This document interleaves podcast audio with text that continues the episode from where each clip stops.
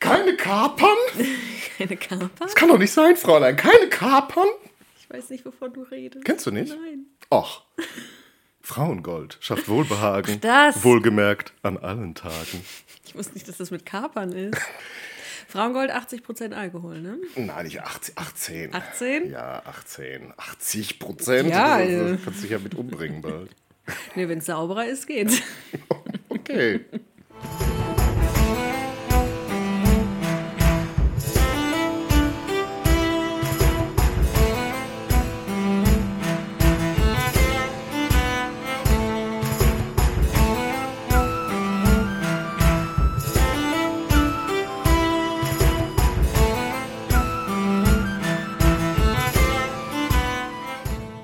Ja, hallo Solveig. Hallo Daniel. Es ist schön, dass wir wieder zusammen Ja. sind.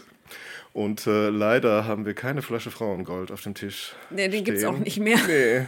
Ist sogar verboten worden in den Ja. 80ern, glaube Ja, ich. aber Klosterfrau Melissengeist gibt's noch. das hätte ich das. Ach, das gab es früher in der Schule. Nicht? Ja, wenn ich Kopfschmerzen hatte, dann konnte man zur Pforte gehen und hat dann so einen, äh, auf einem Löffel ein Wür Stück Würfelzucker bekommen mit Mel Klosterfrau Melissengeist. Das was du Und da hatten wir gerne mal, da hatten wir gerne mal Kopfschmerzen, weil das hat so lecker geschmeckt. Ich, ich war sogar auf einer katholischen Schule und das gab es bei uns nicht. Nicht? Ich habe vom Mess Messwein nippen dürfen ab und zu. Nee, wir sind an Aschermittwoch in den Dom und haben so ein Kreuz gekriegt. Ja gut, okay. Das, das war das Einzige, was es gab. Na, ich war ja mal Messdiener und wenn ich da, wenn man da vom Weihrauch umgekippt ist und einem so ein bisschen mulmig wurde, dann ist man dieser Sakristei und dann hat man einen Schluck Messwein bekommen. das ist aber irgendwie, der war eklig. Der ist so süß immer. Oh, furchtbar. So ölig, süßlich. Ja, gut, aber davon wird ja auch nicht so viel getrunken bei den Katholiken. So, wie sind wir jetzt? Achso, Ich weiß nicht, wir sind ein bisschen vom Thema abgekommen. Oh Gott. Ja, aber wohlgemerkt an allen Tagen An schafft allen es Tagen. Wohlbehagen. Also es ist ja definitiv ein, ein Männergold gibt es ja nicht, ne? Nee, weil das ja auch definitiv ein Frauenproblem ist. Mhm. Wenn keine Kapern. Genau, und du, also ich bin ja auf Frauengold gekommen, weil du gesagt hast, wir sprechen über ein Frauenproblem. Über ein Frauenproblem. das hast genau. du natürlich so nicht gesagt. Das habe ich so nicht gesagt, aber theoretisch könnte man auch ähm, es so nennen. Und äh, wir werden auch dafür schauen, wer das als Frauenproblem so angesehen hat.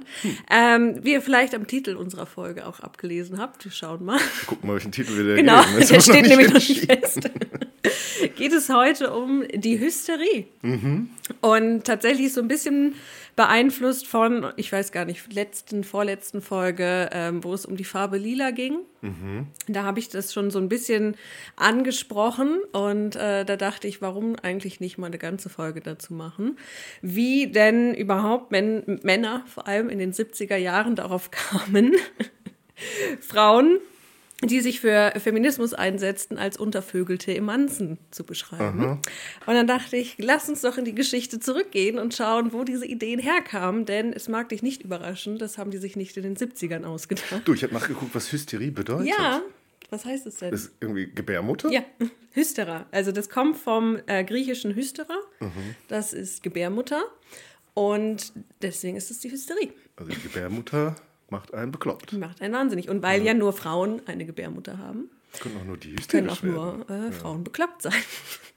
Und ich habe mal rausgesucht, also Hysterie gibt es heute nicht mehr als Krankheit. Äh, das hat man dann äh, irgendwann aus den Geschichts... nicht aus den Geschichtsbüchern, aus den Medizinbüchern ähm, herausgenommen. Und tatsächlich, wenn man so drüber liest, welche Symptome, ähm, welche Störungen denn unter der Hysterie zusammengefasst werden, das sind Lähmungserscheinungen, ähm, für vorübergehend auftretende Blindheit, Taubheit, epileptische Anfälle, ähm, Depressionen auch, ähm, sozial auffälliges Verhalten habe ich jetzt mal in Anführungszeichen gesetzt. Da zählt nämlich nicht nur irgendwie sehr exzentrisches Verhalten drunter oder sehr lautes und auffallendes, was wir heute vielleicht auch noch unter hysterisch beschreiben würden, sondern auch, dass man vielleicht äh, als Frau eine höhere Bildung erfahren möchte, dass man äh, nicht heiraten möchte, dass Das ist man keine nicht die- Kinder bekommen Das sind möchte. aber nicht die heutigen Diagnosen. nee, wie gesagt, heute gibt es das ja nicht mehr. Ja, aber ich meine, du hattest ja ein bisschen aufgelistet, was da alles so da Doch, doch, das zählt dazu unter. Also eben, wie gesagt, sozial auffälliges Verhalten und das ist halt alles, was man irgendwie als unangenehm und unerwünscht wahrnimmt. Und das sind, also, und wenn ich mit Mann meine, dann ist das mit Doppel-N, gemeint. ja, okay. Also all das Verhalten, was Männern an Frauen nicht gefällt, das wird dann einfach unter hysterisch abgetan. Und Mhm. ähm, das ist dann eben eine Krankheit, die man, um die man sich kümmern muss. Und äh, das kommt schon in der Antike auf, beziehungsweise also da entsteht dieser Gedanke, äh, wie gesagt, deswegen auch Hystera vom Griechischen, weil sich die griechischen Ärzte damit auseinandersetzen. Das sind nicht die ersten. Ähm, die alten Ägypter haben da auch schon mal was drüber geschrieben, aber so wie wir das heute verstehen, entsteht das eben in Griechenland. Und da haben wir beispielsweise Platon, der eben erklärt, die Ursache für diese Symptome liegen eben in einer erkrankten Gebärmutter, deswegen eben Hystera. Denn die Gebärmutter ist ein Lebewesen, das nach der Kinderzeugung begehrt, laut Platon. Wenn sein dieses Verlangen nicht gestillt wird, dann, ähm, wandert sie sie suchend umher. So wie man nachts, wenn man Hunger hat, äh, suchend umher in der Küche sucht und weiß, ich habe nichts im Kühlschrank, aber wenn ich dreimal reingucke, taucht vielleicht doch noch mal was auf. So wandert die dann im Körper umher. Und äh, im schlimmsten Fall, wenn sie gar nichts findet, wandert sie ins Gehirn und beißt sich da fest. Und deswegen werden die Frauen bekloppt. Ja, klingt doch recht einleuchtend. Genau. Und damit ist natürlich auch eine Lösung klar, wie man Hysterie endet. Gehirnamputation? Nein. Achso, nein. Ach, Penetration. Ja, und vor allem auch. Zeugung. Wow. Ja. Denn die Aber sie muss ja vorher zurückwandern, oder? Das erreicht sie dann vielleicht nicht. Vielleicht, also die wandert ja auf der Suche und wenn du dann den Samen hineinbringst, dann riecht sie das wie so ein kleiner Mhm. Oh Hund. Gott, und dann, ja, ist okay. wir- Ja. Igor, ey, wir müssen da jetzt drüber reden. Das Ja, ja. wird jetzt nicht besser. Es tut mir sehr leid. Genau, also das ist eben auch, das, so ste schreiben die das dann auch eben, dass, dass die Gebärmutter den, nach Samen hungert und man muss sie füttern und dann bleibt sie auch glücklich. Und ähm, deswegen Hysterie wird am besten besiegt mit eben äh, Penetration, mit Sexualverkehr und natürlich jetzt nicht zum Spaß, sondern mit dem Gedanken, Kinder zu zeugen, weil dann ist die Gebärmutter glücklich, weil sie ihren Lebensziel erfüllt hat. Ähm, das ist nicht nur Platon, das sind dann auch Männer wie äh, Soranos von Ephesos, Ar- Aretheus von Kappadokien, also es sind, kommen immer wieder ein paar Namen auf. Und die schlagen eben vor, entweder der Sexualverkehr oder eine Massage mit Ölen. Ach. Weil sie eben, also der Gedanke ist eben auch, dass wenn dieser Uterus wandert durch den Körper, dann übt er eben Druck auf die Organe aus. du? Und deswegen sind das auch so sehr unterschiedliche Symptome, weil wenn die jetzt gerade irgendwie auf der Lunge sitzt, dann hast du eben äh, Probleme beim Luftholen. Oder wenn sie jetzt auf deiner Niere sitzt, dann hast du Probleme mit dem Verdauen. Keine Ahnung. Also dann, oder dann, wenn sie dann wandert und sich auf deinen Hals legt, dann kannst du nicht mehr reden. Halt diese ganzen Dinge. Also so wird das halt erklärt. Und mit diesen Massagen massiert man ihn dann quasi wieder an seinen Platz zurück, wo er hingehört. Dann haben wir den ähm, sehr bekannten römischen äh, Mediziner Galen, der eben auch bekannt ist für seine Säftetheorie, also diese vier Säfte, der Phlegmatiker und der ähm, Choleriker etc. Gibt es die Hysteriker, Hysterikerin auch dabei? Ja, die gibt's auch. Er ist aber sagt, nee, das also mit diesem Umherwandern ist völliger Quatsch. Also das, da wandert nichts, hat keine Beine. Ähm, aber auch seine Idee ist, nö, nö, das Bumsen, das hilft. Ähm, das ist schon die richtige Lösung. Weil er nämlich sagt, ähm, diese Krankheit trete vor allem bei Witwen und Unverheirateten auf. Und deshalb ist ja ganz klar, was die nicht bekommen. Und das muss man ihnen dann irgendwie. Sorgen. So. Aber Massage geht da nicht mehr? Oder? Ich weiß es nicht. Also, der, also es sind halt die gleichen ähm, Behandlungen. Doch er, er fängt auch an Aber mit bei dem was Jungverheirateten, gut, man kann dann heiraten natürlich. Genau. dann- Also die Unverheirateten sollen halt möglichst schnell dann verheiratet werden und bei den Witwen muss man halt schauen, ob man sie nicht einfach eine Klippe runterstößt oder so. Oh Witwen sind sowieso ein soziales Letztlich. Problem für die. Und diese weibliche Konnotation vom Wahnsinn findet man eben auch im, im griechischen Mythos. Das finde ich mal ganz, ganz spannend, wie eben, ähm, auch wenn man sagt, naja, Mythos sind ja keine echten Geschichten und es sind keine echten, ähm, das ist nicht wirklich passiert. Wir finden immer sehr viele gesellschaftliche Vorstellungen, soziale Normen in unseren Geschichten, die wir uns so erzählen. Und im Mythos haben wir eben auch die Menaden. Ich weiß nicht, ob dir da was sagt, was die Menaden sind. Von denen noch nie gehört. Nee, weiß. Sind so äh, mein, mit meine Liebsten. Das sind die Gefährtinnen oder die Gefolgsfrauen äh, des Dionysos. Also wenn der irgendwo auftaucht,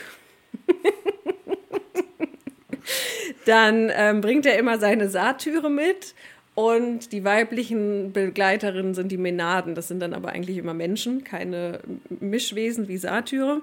Und die sind dann eben Frauen, die dann durch den Wein und den Tanz, den er mit sich bringt, eben dem Rausch verfallen und treten dann auch öfter eben einfach im Gefolge auf, machen ein bisschen Stimmung mit ihm zusammen. Mhm. Und das Problem mit den, also mit den Menaden ist es immer ein bisschen schwierig, das auseinanderzuhalten, weil zum einen heißen die eben diese mythologischen Begleiterinnen des Gottes so, aber auch die tatsächlichen Priesterinnen in seinen Tempeln heißen so. Also. Mhm muss man dann immer, also es gibt sie tatsächlich in der Realität als Priesterin und es gibt sie aber auch im Mythos. Und was die Menaden gerne tun, wenn sie viel gesoffen haben und viel getanzt haben, äh, dann zerreißen sie Männer. Ach. Und der berühmteste Mann, der von den Menaden, manchmal sind es auch einfach nur irgendwelche Frauen, ähm, zerrissen wurde, ist Orpheus. Mhm. Der sagt dir was? Ja, der sagt mir schon was, aber ich habe wirklich, also inhaltlich habe ich absolut null Ahnung. Genau, also Orpheus ist dafür bekannt, dass er so schön singen konnte. Also er war der beste Sänger und hatte eine Frau namens Eurydike, in ja. die er ganz verliebt war. Das kenne ich als Titel. Und die ist dann leider am Hochzeitstag auf eine giftige Schlange getreten, was man halt so macht. dann ist sie gestorben. Und er war dann aber so traurig, dass er hinab in die Unterwelt ist, um sie zurückzuholen. Mhm. Aber aus verschiedenen Gründen hat es nicht geklappt. Und das kann man dann erzählen, weil jetzt nicht ausführlich ist, hat einfach nicht geklappt. Und er ist danach so enttäuscht und traurig, dass er sich von den Frauen abwendet und die Knabenliebe erfindet. Ach.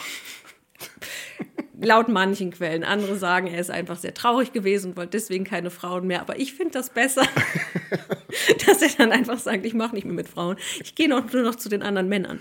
Und da gibt es dann eben auch Unterschiede in der Erzählung. Aber ähm, die Erzählung ist dann unter anderem, dass die Menaden kommen und mit ihm bumsen möchten und er sagt nein. Oder es gibt auch die Version, dass er dann die anderen Männer über ich überzeugt. Die zerreißen. Ja, ja, pass auf. Die, ich, ich, ich, lass es mich doch ausschmücken. Okay, ja, mach doch. Dass er die anderen Männer eben überzeugt, nicht mehr mit der, ihren Ehefrauen zu schlafen, sondern nur noch mit ihm. Und daraufhin sind die Ehefrauen, und da kommen wir jetzt nämlich wieder zum Kern der Geschichte, so wütend, dass sie Orpheus zerreißen. Aha.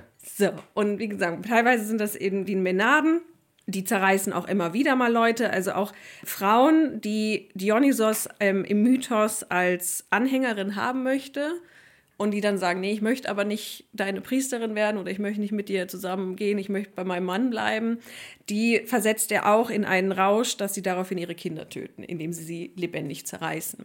Und eben auch Menaden haben wir auch das Wort Manie schon mit drin im mhm. Namen, also griechisch für Wahnsinn, für Raserei was wir heute auch immer noch mit manisch ja, verbinden, also haben. Äh, also hier auch wieder ganz klar, diese, der, ja, die Manie wird mit den Frauen verbunden, die Frauen, die aufgrund von sexueller Frustration Gewalt anwenden und dann eben ja, auf, also irgendwie auch gezügelt werden müssen. Also das ist immer so bei den Menaden so das Besondere, dass die eben diesen Rausch ausleben, was normale, gute Frauen eigentlich nicht tun. Mhm. Also das, wir haben diese Vorstellung, haben wir eben schon in der Antike, ähm, beziehungsweise eben schon, also gerade die Griechen sind ausgesprochen frauenfeindlich gewesen, deswegen überrascht es nicht. Äh, es überrascht auch nicht, dass es diese Ideen im Mittelalter weitergetragen wurden. Wir hatten schon einmal eine Folge zur Hexenverfolgung warum gerade Frauen dort als besonders anfällig für Hexen waren. Ähm, das wird jetzt hier auch, oder das geht hier Hand in Hand. Also beispielsweise auch hier wieder Thomas von Aquin schreibt, dass Frauen einfach minderwertiger sind in ihren Körpern als Männer.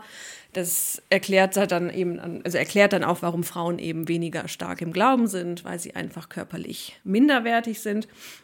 Das ist jetzt auch gar nicht Thomas von Aquin, das geht auf Aristoteles zurück, der hat das mhm. auch schon erzählt. Frauen sind einfach gescheiterte Männer. So, ja.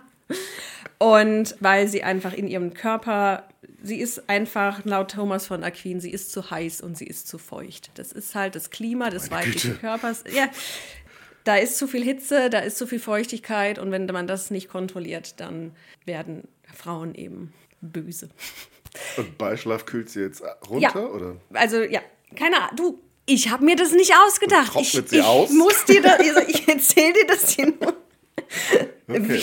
es ist der Kirchenvater. Lass ja, das ist der heilige Thomas von Aquin. Hm. Und also diese Ideen werden eben weitergetragen, gehen dann eben auch in die, diesen Hexenglauben hinein, wenn ihr, wenn euch das interessiert und ihr es zufällig noch nicht gehört haben solltet. Wir haben zwei Folgen dazu.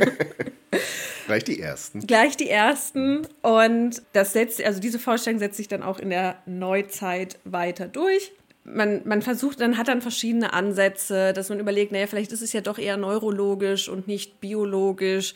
Es gibt dann Untersuchungen, aber man, eigentlich kommt man immer so wieder drauf, nö, nö, das ist schon, das ist schon der, das sind schon die Frauen und das ist halt ihre Sexualorgane, das ist halt so, das, die, das macht sie halt bekloppt.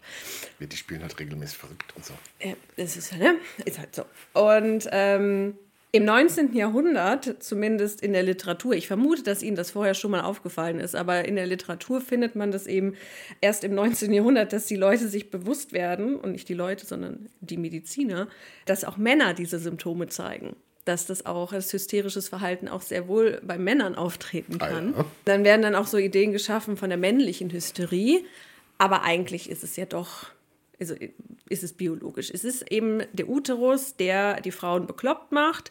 Und das aber halt sind dann die Männer, die hysterisch werden, sind dann auch keine echten Männer mehr? Sind dann das, zu, zu weibisch? Oder? Das, ja, das habe ich auch überlegt, ob das damit, ähm, das könnte ich mir vorstellen, das hat man ja immer. Ähm, diese, die Urninge? Die Urningen, ähm, diese Herabwertung von Männern, die sich eben nicht den, den Vorstellungen, was wahre Männer sind, äh, anpassen wollen, dass die dann eben herabgewertet werden zu Frauen. Auch immer sehr interessant, dass das immer eine Herabwertung ist. Hm. Und aber trotzdem wird sich, also verändert sich das nicht. Also irgendwie kommen sie doch, einigen sie sich immer wieder drauf, nee, nee, das, ist, das sind halt eigentlich Frauen, die bekloppt sind. Eben dann im späten 19. Jahrhundert haben wir dann eben doch Männer wie Sigmund Freud, der sich dann hinsetzt und meint, Leute, diese Vorstellung, dass es eine körperliche Erkrankung ist, dass da irgendwas mit der Gebärmutter Quatsch ist, also falsch ist, das ist Quatsch. Das ist eher so, dass diese Störungen psychisch sind. Also man geht eben dazu, dass man das als mentale Erkrankung anerkennt ähm, und man sagt eben, oder Freud sagt vor allem, dass diese Symptome eher aus nicht verarbeiteten Kindheitstraumata stammen, als von einer umherwandernden Gebärmutter. Mhm. Und das sind auch Dinge, die irgendwie Therapeuten heute eben erzählen, dass solche Störungen eigentlich immer durch Erfahrungen ausgelöst werden, die man entweder in seiner Kindheit oder im Laufe seines Lebens gemacht hat und definitiv nicht durch die Gebärmutter ausgelöst. Äh, so, äh, er hat dann auch abgeschlossen diese These. 1896 noch ein Buch geschrieben zur Äthiologie der Hysterie. Also Äthiologie habe ich nachgeguckt, das wusste ich auch nicht, ist Herkunft, also für die Gründe der Hysterie. Und da erklärt er eben auch noch mal ganz klar, dass das eben eine mentale ähm, Störung ist, wenn überhaupt, und man dort eben ähm, seinen Ansatz der Psychoanalyse verwenden soll. Man soll die Leute zum Reden bringen, man soll mit denen reden und das irgendwie durchs Gespräch aufarbeiten und nicht irgendwie Massagen verabreichen, dass das eben nichts bringt. Und das finde ich eben dann doch ganz interessant, denn Sigmund Freud schreibt 1896 dieses Buch, gilt eben auch als Begründer der Psychoanalyse, was er auch ist. Und trotzdem hat er dann Patientinnen, wo er dann doch eine andere Meinung hat. Und da mhm. habe ich jetzt einfach mal eine Hol Dame. Holen wir nochmal Platon aus dem Regal. Holen wir nochmal Platon raus. Ähm, da habe ich nämlich mal eine Dame rausgesucht, die er ähm, nicht behandelt hat, in dem Sinn, dass er ihr behandelnder Arzt war, aber er wurde doch mal äh, dazu gerufen mhm. als Berater und hatte dann doch so ein paar Lösungsansätze. Und diese Dame heißt äh, Alice von Battenberg, ist mhm, manchen vielleicht bekannt. Ja. Es ist nämlich die Mutter des jetzt leider verstorbenen Prinz mhm. Philipps von Mountbatten. Die später ins Kloster gegangen ist. Genau. Und ähm, die hat sowieso einen wahnsinnig spannendes Leben also gehabt, äh, auch sehr dramatisch und sehr tra traurig, mhm. aber das war einfach eine wahnsinnig spannende Person. Ich habe mir jetzt auch in Vorbereitung zu dieser Folge auch noch mal eine Doku zu ihr angeguckt. Die ist von ZDF History, aber tatsächlich ganz gut. Und äh, die, also die ist von 2014, wenn man sich das mal angucken möchte. Die heißt ähm, Die Schwiegermutter der Queen. Und da geht es mhm. eben um ihr Leben. Und ich werde so ein paar Sachen äh, mal ein bisschen aus ihrem Leben referieren, weil ich da später nochmal drauf zurückgehen möchte. Alles klar. Und sie ist 1885 geboren in Windsor und war bei ihrer Geburt ähm, gehörlos. Also sie ist eben vollständig, also es heißt immer, dass sie vollständig taub war. Es ist natürlich immer schwierig einzuschätzen, wie viel dann vielleicht doch gehört werden konnte. Jetzt muss ich mir noch mal sagen, wieso ist die in Windsor schon geboren? Ah, weil, weil die ist ja noch Battenberg. Genau, ja aber deutsche Familie. sie ist trotzdem die Tochter von einer Prinzessin von Victoria gewesen. Okay. Ich habe jetzt natürlich die Namen der Eltern nicht aufgeschrieben, aber ähm, sie, also ihre Mutter war eine Tochter von Queen Victoria Mhm. und deswegen ist sie da irgendwie geboren worden.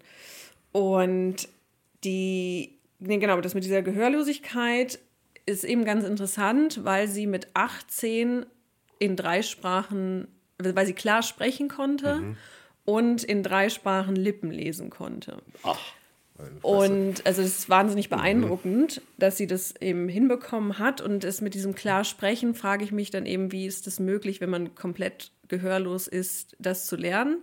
Ähm, es ist natürlich so, dass ihre Mutter da im guten Sinne der Windsor-Frauen sehr streng war. Ähm, wir kennen da andere Kinder, die mit körperlichen Defiziten geboren wurden, äh, an denen man dann auch kein gutes Haar gelassen hat. Meinst das Liebchen? Und, ähm, Das ist und Wilhelm II, nur falls ihr die Genau. Folge noch nicht gehört haben solltet.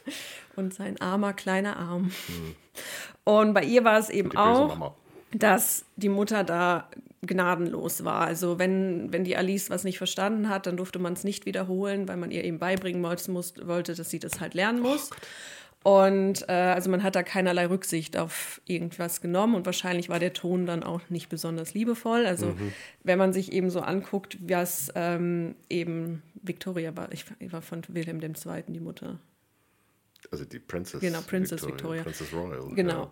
Ähm, also wenn man da liest, was sie so in ihrem Tagebuch über den Arm von ihrem Sohn schreibt, wundere ich, also f- muss ich man schon nicht, sich nicht wundern, wenn jetzt die Alice vielleicht auch nicht so viel Mutterliebe erfahren hat. Ja, Sie die hat haben ja auch von der Königin Victoria keine Liebe bekommen. Ja. Also die hat doch da von ihren froschgesichtigen irgendwas. Ich kann es leider Ja, jetzt ja, nicht mehr alle- richtig zitieren, aber sie war jetzt, sie hatte ihren Gemahl sehr gerne und hat ihm oft beigewohnt und deswegen auch so viele Kinder gehabt, aber mit denen konnte sie eigentlich nichts anfangen. Das hat sich dann wahrscheinlich so da nee, ich glaube, es ist auch einfach diese Haltung. äh, irgendwie auch der Standard in der Zeit einfach gewesen.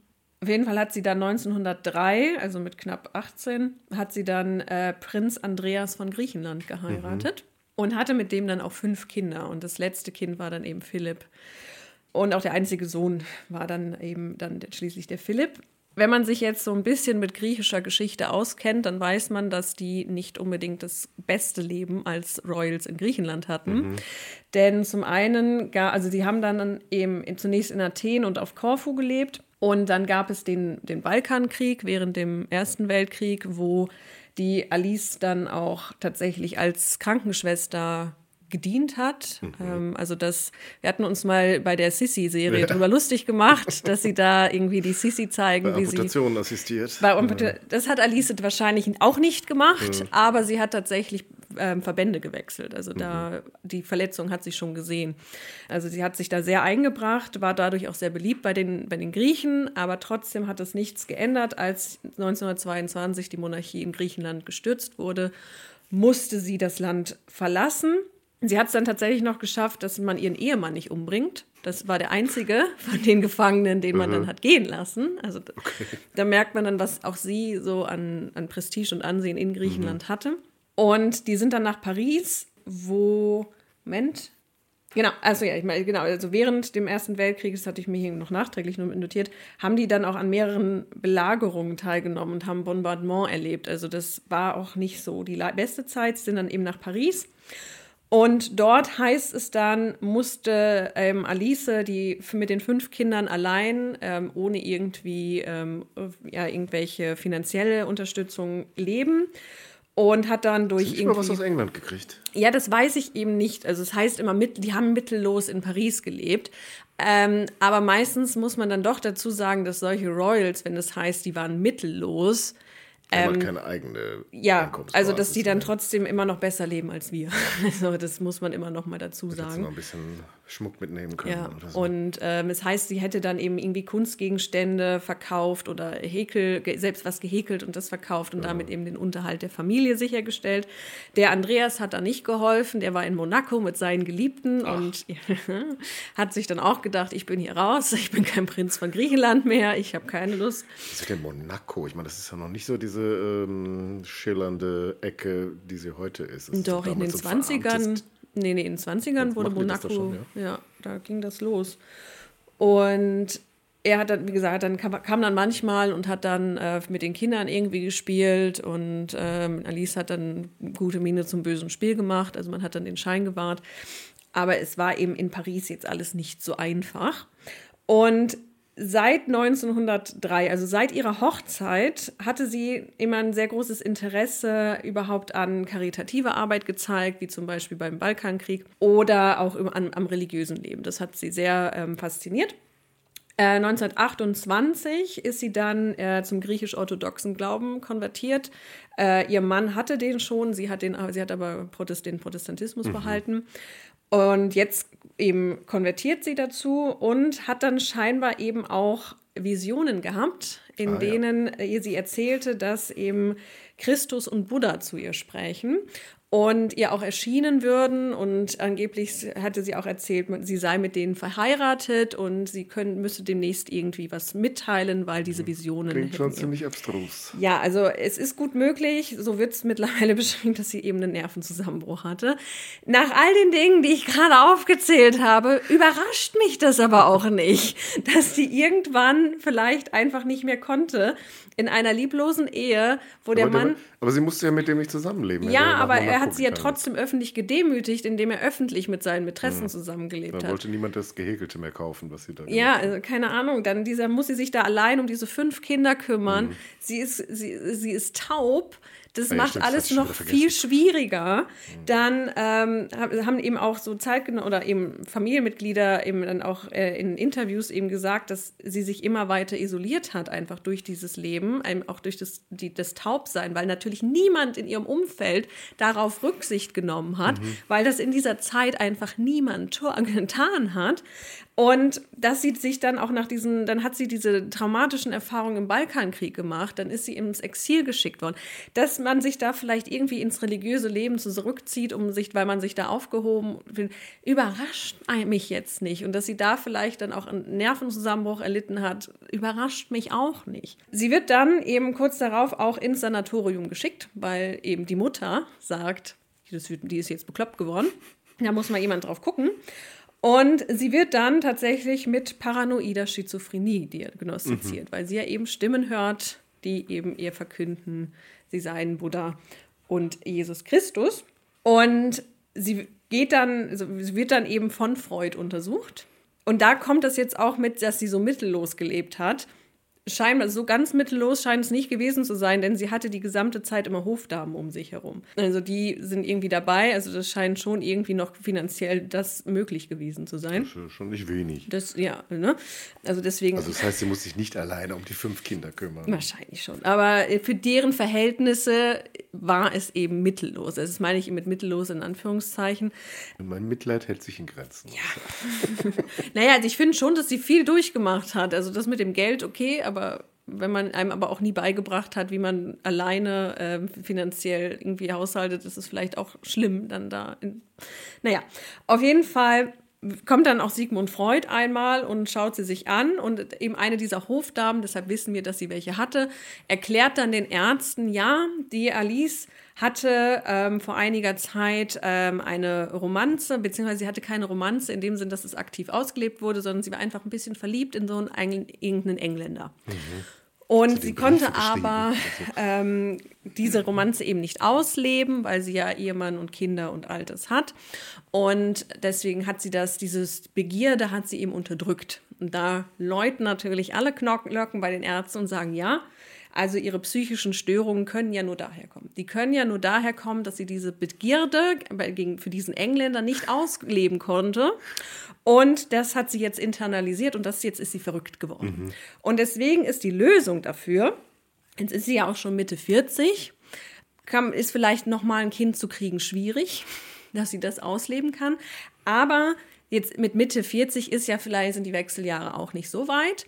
Und Freud schlägt vor, wir röntgen einfach ihre Eierstöcke. Dadurch wird diese unterdrückte ähm, Libido, dieser Sexualtrieb zerstört. Weil wir führen einfach die, die Wechseljahre vorher ein und dann wird sie auch wieder gesund werden. Oh Gott. Und das ist ihre Therapie. Das heißt, sie kriegt dann regelmäßig so eine Röntgensitzung. Ja. Und also man versucht, und also das muss man sich wirklich, man versucht diese Frau mutwillig zu sterilisieren durch Röntgenstrahlen. Mhm. Ich dachte, die wussten das noch gar nicht, welche Wirkung diese Strahlen hatten. Ja. Okay. Ja, derzeit wussten die das. Ähm, um sie mutwillig zu, äh, zu sterilisieren, um damit ihren Wahnsinn zu bekämpfen. Und ich denke mir also, dass diese Frau, dass die das alles mitgemacht hat, vielleicht mal irgendwann einen Nervenzusammenbruch hat, kann man doch irgendwie verstehen. Dann braucht man keinen mysteriösen Engländer irgendwie ins Boot holen, sondern einfach sagen, hey, die hat traumatische Erlebnisse gehabt. Und gerade Sigmund Freud, der 30 Jahre vorher schreibt, nee, das ist alles Quatsch mit, den, äh, mit der Gebärmutter, das machen wir es übers Reden. Nö, der kommt und sagt, wir müssen sie unfruchtbar machen. Er hat jetzt in seiner 30-jährigen Praxis erlebt, dass das halt doch so ist. Das ist einfach unfassbar. Es Ergebnis unfassbar. seiner Erfahrung. So, ähm, es gibt keinerlei Hinweise darauf, dass Alice da zugestimmt hat. Dass sie, sie hat Kann auch sie ja nicht, sie ist ja da wahrscheinlich nicht Nee, sie mündig, hat, also oder? ja, mündig war sie eben nicht. Ähm, sie ist dann auch noch mal in die Schweiz, in den, also sie ist dann behandelt worden. Es gibt keinerlei Hinweise darauf, dass das irgendwas gebracht hat. Ich vermute, dass sie einfach gelernt hat, wenn ich so reagiere, dann reagieren die auf, auf mich, also höre ich auf, darüber zu reden. Ob sie wirklich auch keine Symptome mehr hatte, weiß man nicht, aber bei so einer Behandlung lernen die, lernt man, glaube ich, schnell, dann rede ich halt nicht drüber. Sie durfte dann wieder zurück äh, zu ihrer Familie. Äh, Philipp war da auch erst zehn Jahre alt. Sie waren dann auch sehr, sehr glücklich, weil gerade natürlich der Sohn als Thronfolger und Stammhalter, das war natürlich das Lieblingskind und mit dem wollte sie dann auch ähm, eben, war sie sehr glücklich, wieder mit ihm zusammen zu sein. Und dann haben wir wieder Briefe von der Mutter, die da, oder Tagebücher, glaube ich sogar, das, wo sie reinschreibt, oh ja, ähm, die Alice ist so glücklich, jetzt wieder bei uns zu sein. Es ist leider so schade, dass sie immer noch krank ist und sie wieder weg muss. Und ähm, die Mutter weist sie dann tatsächlich wieder ein in ein Sanatorium in die Schweiz, wo Alice wieder nicht willentlich hin möchte, sondern sie wird tatsächlich, wie das Klischee früher war, von den Männern mit der weißen Jacke weggebracht. Philipp war zu dem so Zeitpunkt nicht kalte Bäder wahrscheinlich. ja, so also genau, also was dann noch so kam, das habe ich jetzt gar nicht erst noch nachgelesen. Das hat mir schon mit den, mit den Röntgenstrahlen auf die Eierstöcke gereicht. Ähm, Philipp war dann mit der Oma im, im Park spazieren, haben so ein Picknick gemacht, äh, weil die Oma natürlich wohlweislich wusste, was passiert äh, in der Zeit, wo sie mit dem Jungen im Picknick war. Und ähm, äh, Alice war dann zwei Jahre in diesem Sanatorium gegen ihren Willen. Sie hat auch öfter versucht auszubrechen. Und erst als dann die Mutter gesagt hat, sie ist jetzt gesund, äh, wurde sie wieder da rausgelassen. Also diese Einweisungen sind eben durch äh, die Mutter äh, von Alice ähm, durchgeführt worden. Das sind jetzt die Kinder die ganze Zeit bei der, Mu- bei der Oma, oder? Ja, die waren schon groß. Also Philipp war der Einzige, der noch so klein war. Also tatsächlich, das habe ich jetzt ähm, vergessen. Also 1930 sind, oder 1930, 1931 sind die vier Töchter alle verheiratet worden durch Andreas. Alles mit Nazis. Ach ja. Ja, alles mit deutschen Adligen, die alle ganz stolz die SS- oder Ah ja. Wehrmachtsuniform getragen haben. Und das heißt, die Töchter waren dann weg und das einzige Kind, was eben dann noch da war, war eben Philipp. Und der wurde dann auch immer so von einer Familie in die andere gebracht. Also der ist dann irgendwie nach Salem gebracht worden. Ein Jahr später ist er dann in England auf irgendein Internat. Und ähm, wenn dann die Ferien waren, wusste er immer nicht, wo er hinkommt, wer jetzt sich jetzt bereit erklärt, ihn aufzunehmen, weil der Vater war ja in Monaco und hatte keine Lust und die Mutter war im Sanatorium.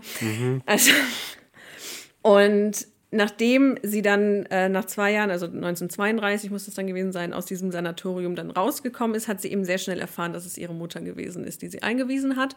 Und daraufhin hat sie dann gesagt, wisst ihr was, ich habe keinen Bock mehr.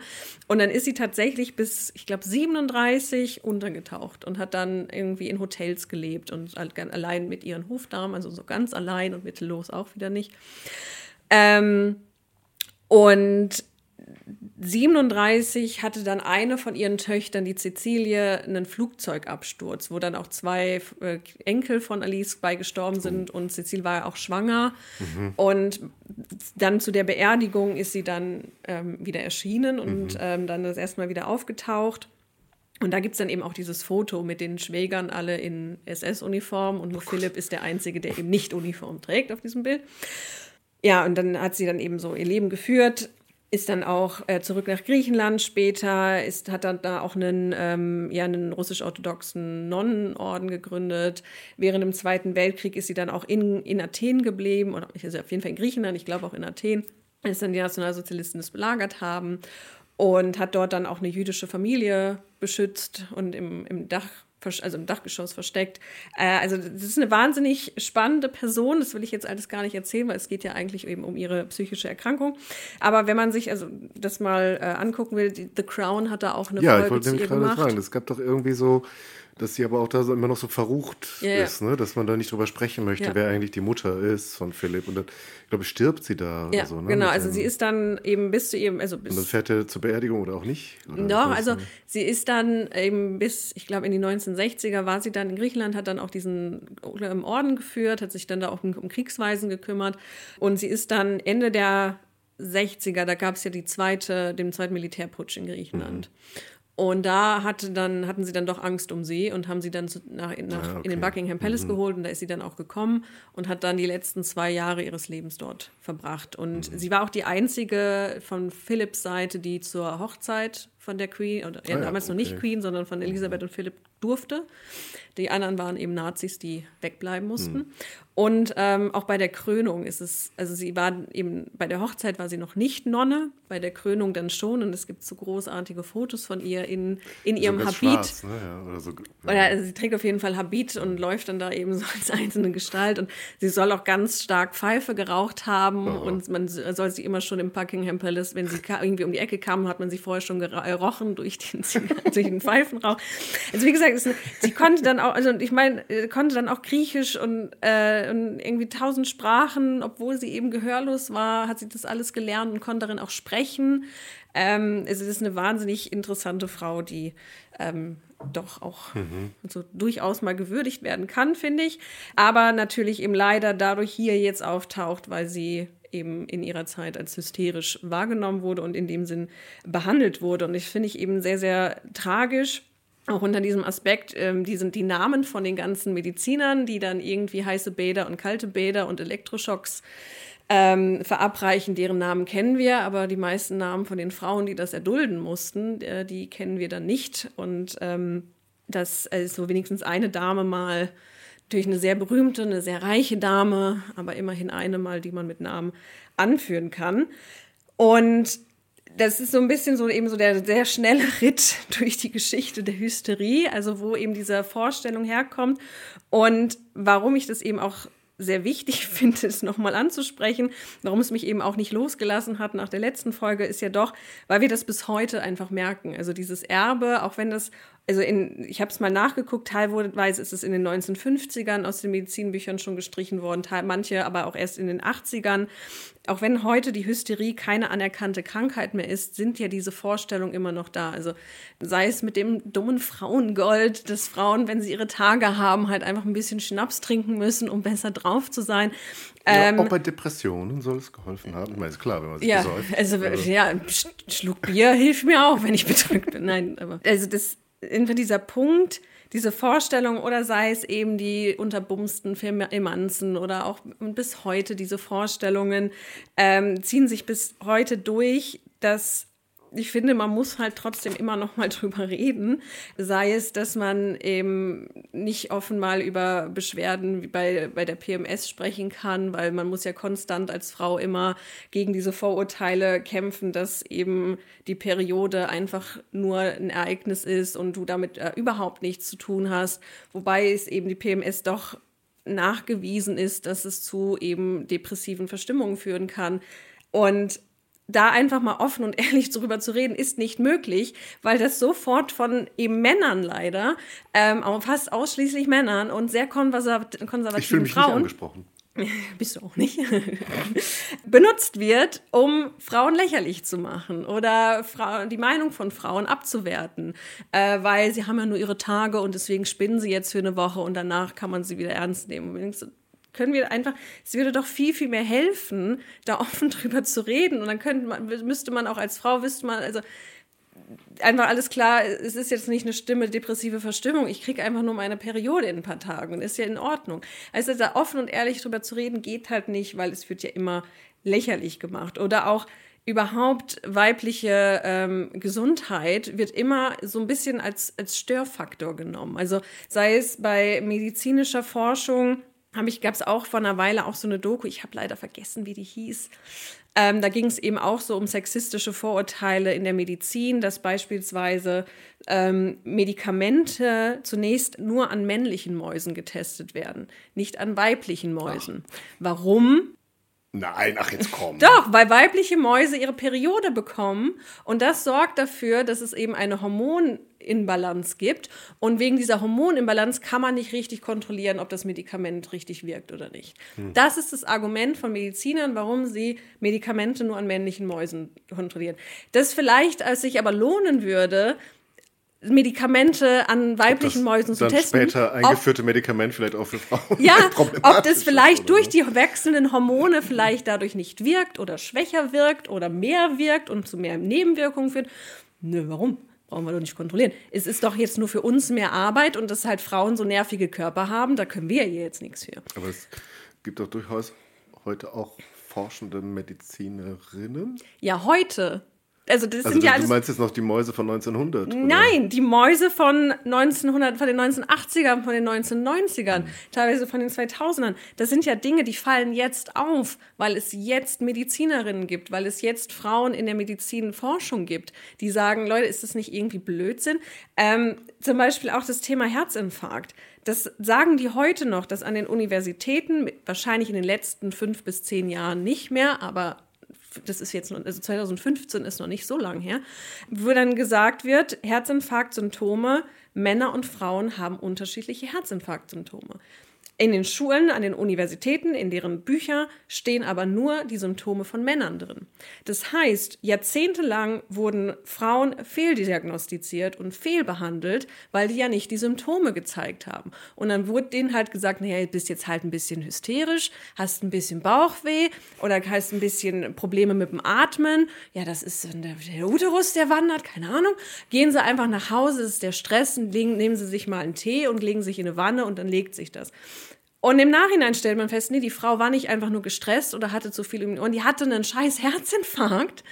Und das, und es gibt immer auch, wenn man so, so ein bisschen sich mal liest, so viele Berichte, wo Frauen missdiagnostiziert wurden. Also wo gesagt wurde, naja, die sind jetzt einfach nur ein bisschen irgendwie angespannt oder gestresst. Und im Nachhinein stellt man fest, nee, die hatten einen Gehirntumor, die hatten dies und das, aber weil man sie nicht ernst genommen hat, weil Frauenkörper sind ja so kompliziert und so schwierig und nervig, hat man sich damit einfach nicht befasst. Oder irgendwie das größte Thema auch immer noch die, äh, die Pille. Die, äh, sie haben vor ein paar Jahren, ich weiß nicht, ob das mittlerweile anders ist. Ähm, aber vor ein paar Jahren hat man eben ähm, eine Pille erforscht für Männer. Das können dann Männer nehmen und dadurch müssen sich nicht mehr Frauen alleine um die Verhütung kümmern. Und dann haben, bei diese, haben diese Männer eben Nebenwirkungen bemerkt, hm. wie das nun mal ist bei Tabletten, also bei, so bei Medizinstudien. Also man hat dann Tabletten, eben. die was mit Hormonen machen. Genau, haben die halt einfach gemerkt, ja, die hatten dann irgendwie ein bisschen schlechte Laune oh. und waren dann irgendwie nicht mehr so fit oder waren dann ein bisschen. Waren die etwa hysterisch? So, die haben einfach so Symptome gemeldet und daraufhin haben die Leitenden, oder so geht zumindest die Geschichte, ähm, die leitenden Ärzte, die das eben dieses Projekt äh, ge ähm, geleitet haben, äh, ähm, gesagt, naja, dann schaffen wir das ab. Das sind zu viele Nebenwirkungen, das können wir den Männern nicht zumuten. Und dann hat man das so mal nebengehalten, die, die Nebenwirkungen der Männerpille, sagen wir, nennen wir so, im Vergleich zu den Nebenwirkungen der Frauenpille. Mhm. Und man hat festgestellt, dass diese Nebenwirkungen bei den Männern minimal sind im Vergleich zu den Massen an Nebenwirkungen. Aber wir haben ja auch einen viel schlimmeren Schnupfen. Schon. Ja, genau.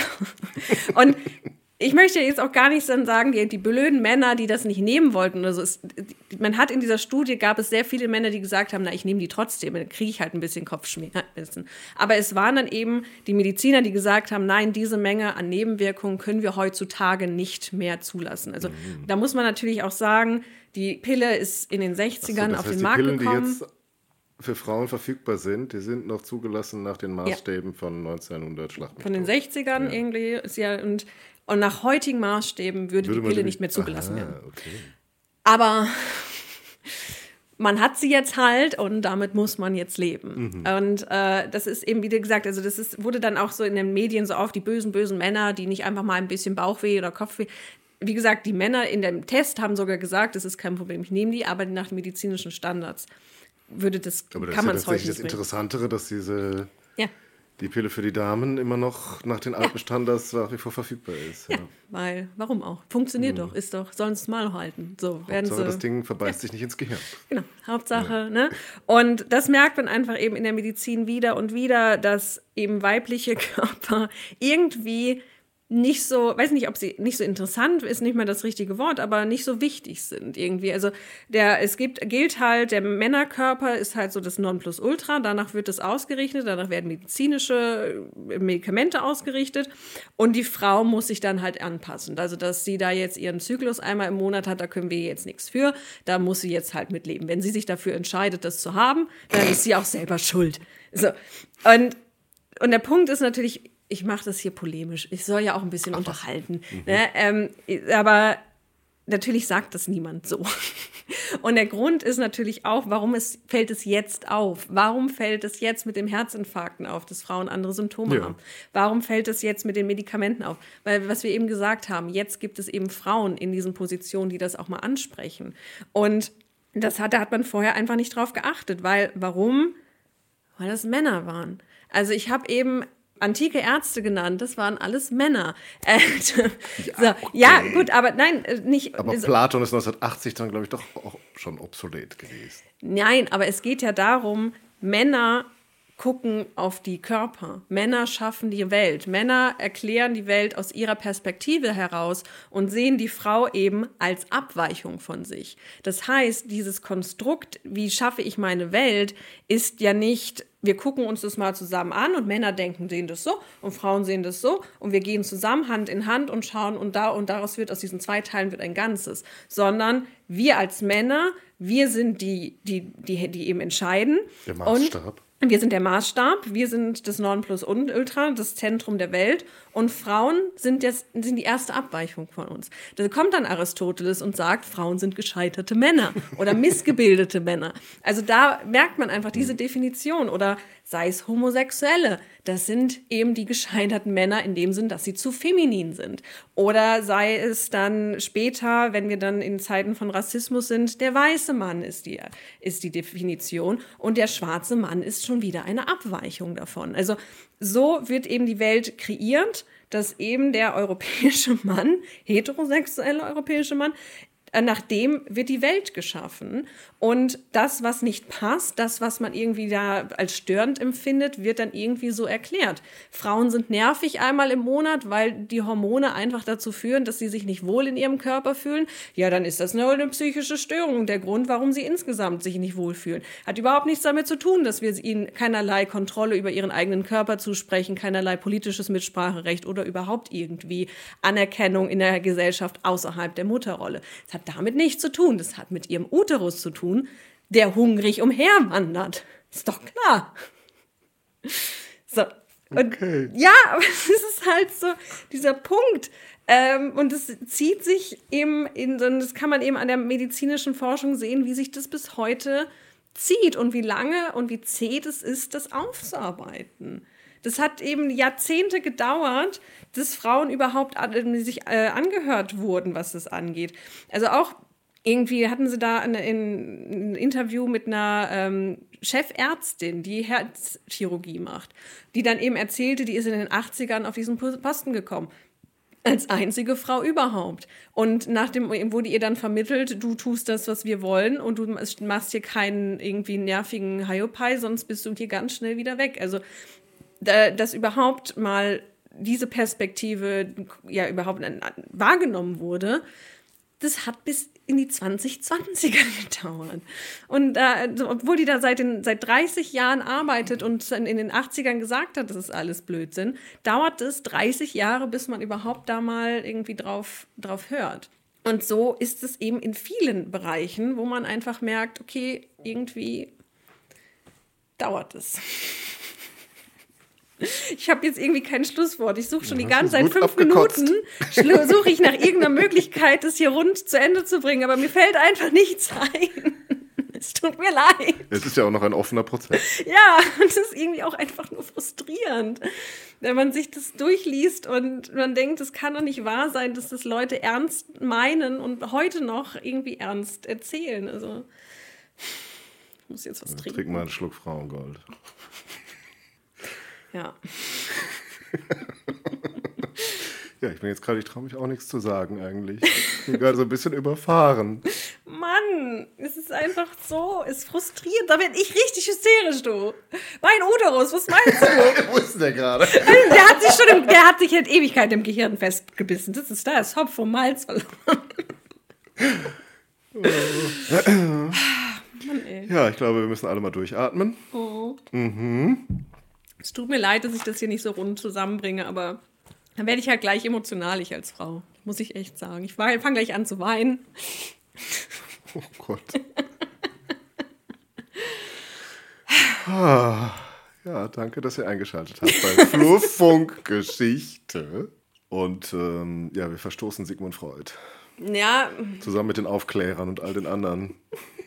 wenn er nicht so heuchlerisch gewesen wäre, wäre es vielleicht nicht so schlimm.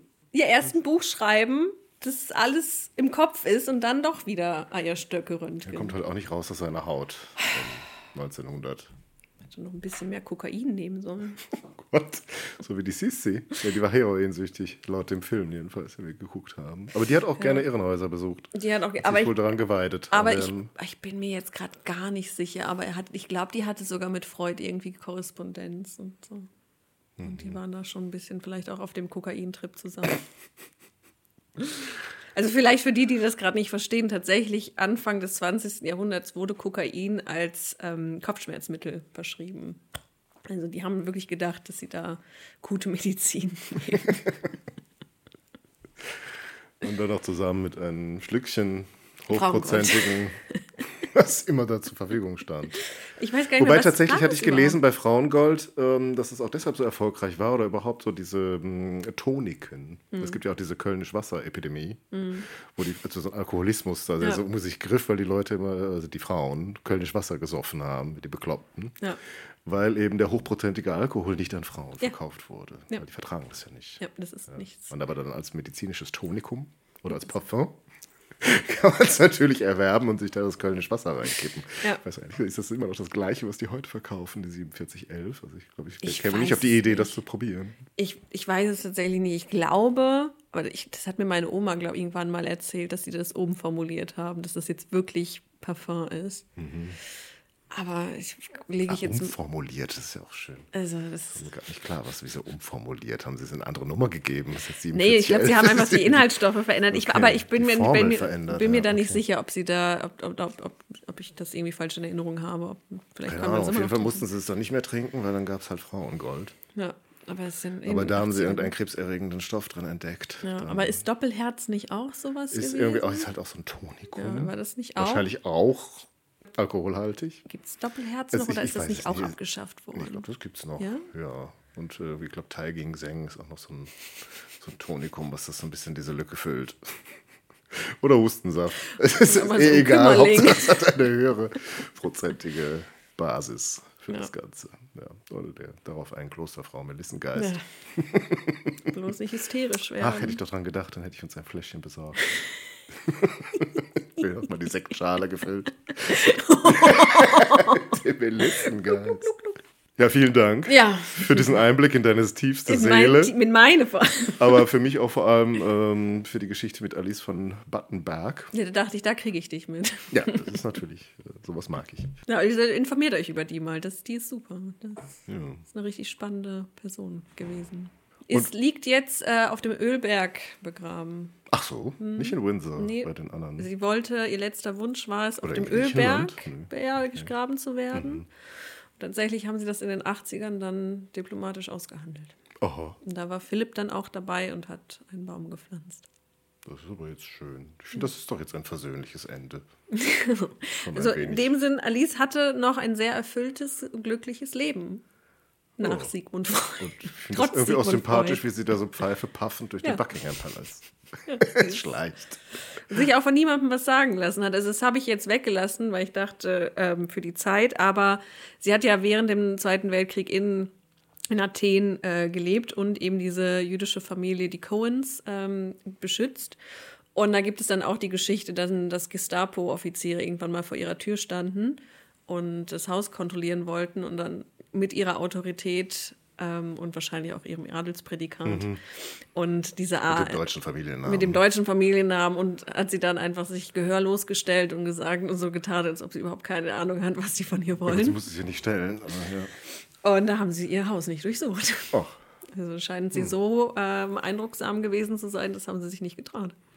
also, es ist auch eine Würdigung für Ja. diese sehr spezielle Persönlichkeit. Und wir danken euch, dass ihr Flurfunk Geschichte hört. Und wenn ihr ja, Erfahrungen mit Hysterie habt